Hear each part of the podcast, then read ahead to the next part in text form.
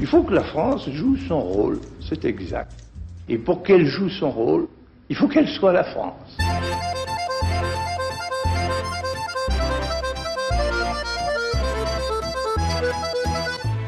Richard Verly, bonjour. J'ai le plaisir d'accueillir aujourd'hui Philippe Meyer pour parler de Paris, de son histoire, de ses rapports avec la France et des enseignements que l'on peut en tirer sur le pays, vu de l'étranger.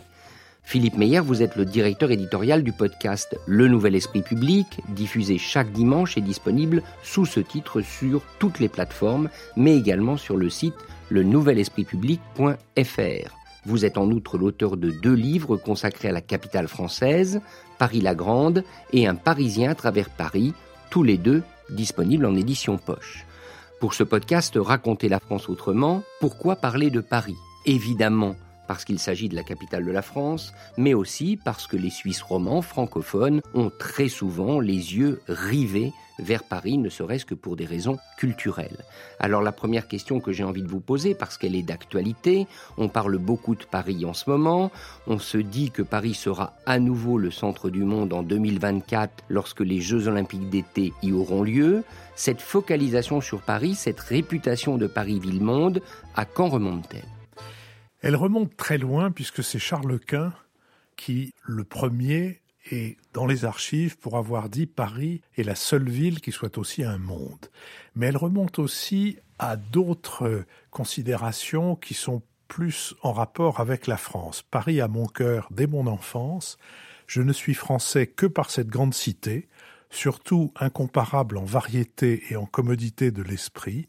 Je l'aime jusque dans ses verrues et dans ses tâches. Michel de Montaigne, 1583, et en bas du siège de l'Académie de Paris, à côté de la Sorbonne, il y a une statue de Montaigne, rue des Écoles, et cette statue porte ce que je viens de dire sur son socle. Je pense que Montaigne, comme ça lui arrive assez souvent, résume là quelque chose, au fond, qu'on caricaturerait en disant Paris c'est la France, mais qu'il faut aussi expliquer en disant Paris c'est pendant très longtemps la seule ville qui soit aussi une capitale.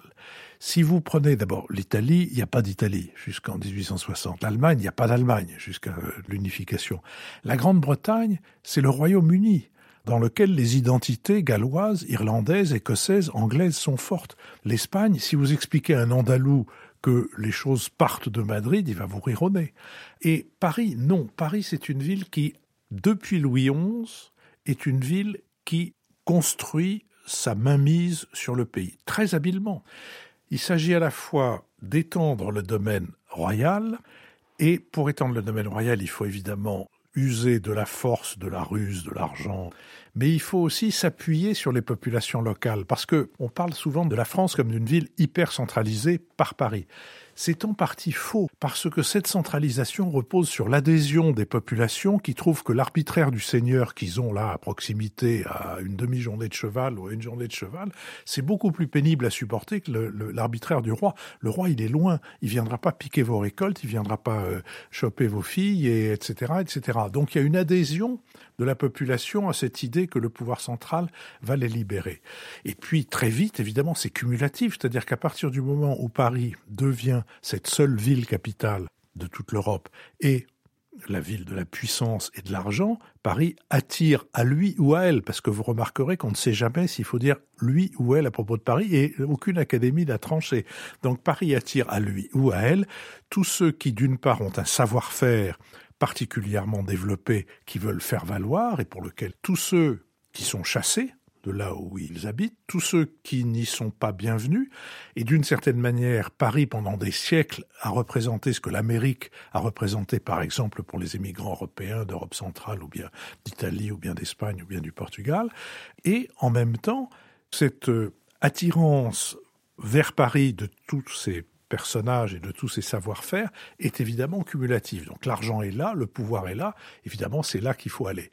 Donc voilà, il y a des moments d'ailleurs qui sont très particuliers dans le prestige de cette ville et Notamment, euh, on peut citer, si on ne veut pas remonter trop loin, on peut citer le moment du Second Empire, hein, où le, le, mélange de maîtrise de la technique, les chemins de fer, qui aboutissent tous à Paris, et puis de villes des plaisirs, car c'est aussi un élément important. Paris est une ville laïque. C'est une ville dans laquelle le clergé ne joue de rôle que dans l'enseignement, mais il ne joue pas de rôle, il ne gouverne pas les esprits et les cœurs. Alors que, c'est ce que chante très bien le baron de Gondremarck dans la vie parisienne de Fenbach, alors que le baron de Gondremarck, eh ben, dans sa Suède natale, euh, on ne rigole pas parce que le clergé, euh, c'est un clergé, pardon pour ceux de vos compatriotes qui nous écoutent et qui ont la religion de Calvin, mais le, calvinisme, comme on sait, euh, et notamment dans ses débuts, puisqu'il a tout intérêt à manifester sa différence, n'est pas spécialement tendre avec les plaisirs de la chair et de la bonne chair. À Paris, oui. On a pourtant l'impression, lorsqu'on voyage en France, a fortiori si on vient de l'étranger, et c'est le cas quand on vient de Suisse, que Paris n'est pas aimé, voire que Paris est détesté.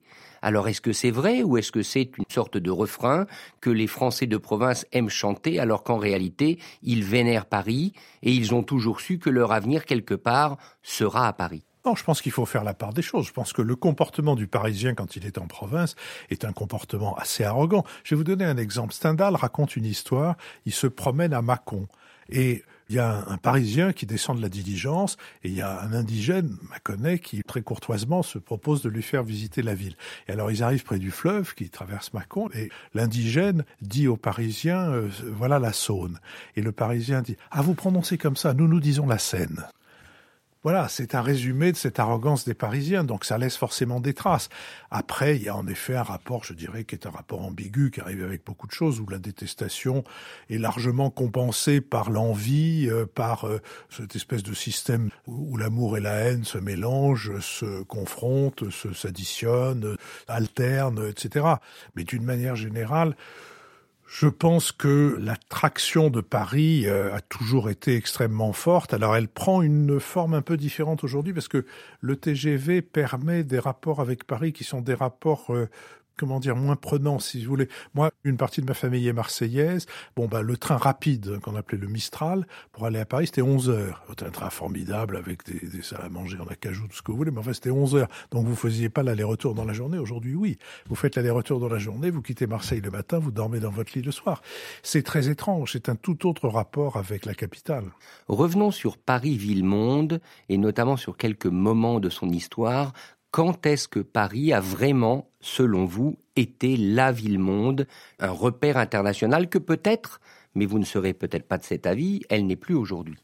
Non, j'allais vous dire ce qui, serait plus facile de répondre à votre question si vous me demandiez quand est-ce que Paris a cessé d'être la ville-monde, car elle a été la ville-monde tout le temps. Depuis, encore une fois, euh, allez, j'ai dit Louis XI, mais je ne me dédie pas. C'est à partir du moment où la centralisation a produit la concentration du pouvoir et la concentration de la richesse, Paris a été une ville-monde. Alors ville-monde, ça veut dire le pouvoir, ça veut dire la richesse, ça veut dire l'intelligence, ça veut dire l'enseignement. Si je ne me trompe pas, ça date de 1123 le secrétaire de Thomas Canterbury, archevêque, il s'appelle Jean de Salisbury, vient à Paris et écrit à son archevêque qu'il a l'impression d'être dans une cité où les clercs, ça veut dire les gens de l'intelligence, les métiers de l'intelligence sont tellement révérés et sont tellement nombreux et parcourent la ville tellement dans tous les sens. Il dit j'avais l'impression de voir cette échelle de Jacob qu'on nous décrit comme parcourue par les anges. Et il ajoute heureux exil qu'un tel lieu.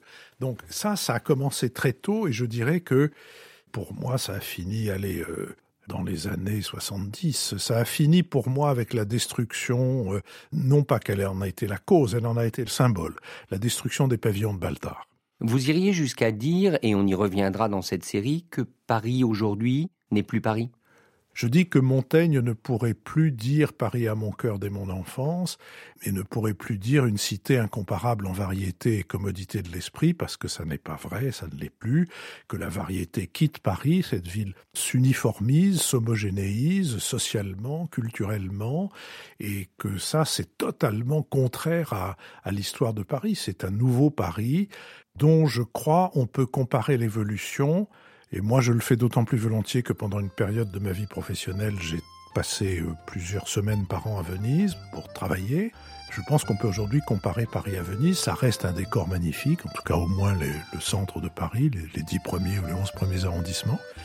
Mais voilà, un, un décor. Philippe Meyer, merci. Nous vous retrouverons la semaine prochaine pour parler d'un autre aspect de Paris, à savoir sa réputation criminelle, et je rappelle que tous les auditeurs peuvent se connecter chaque dimanche au Nouvel Esprit Public sur le site du même nom.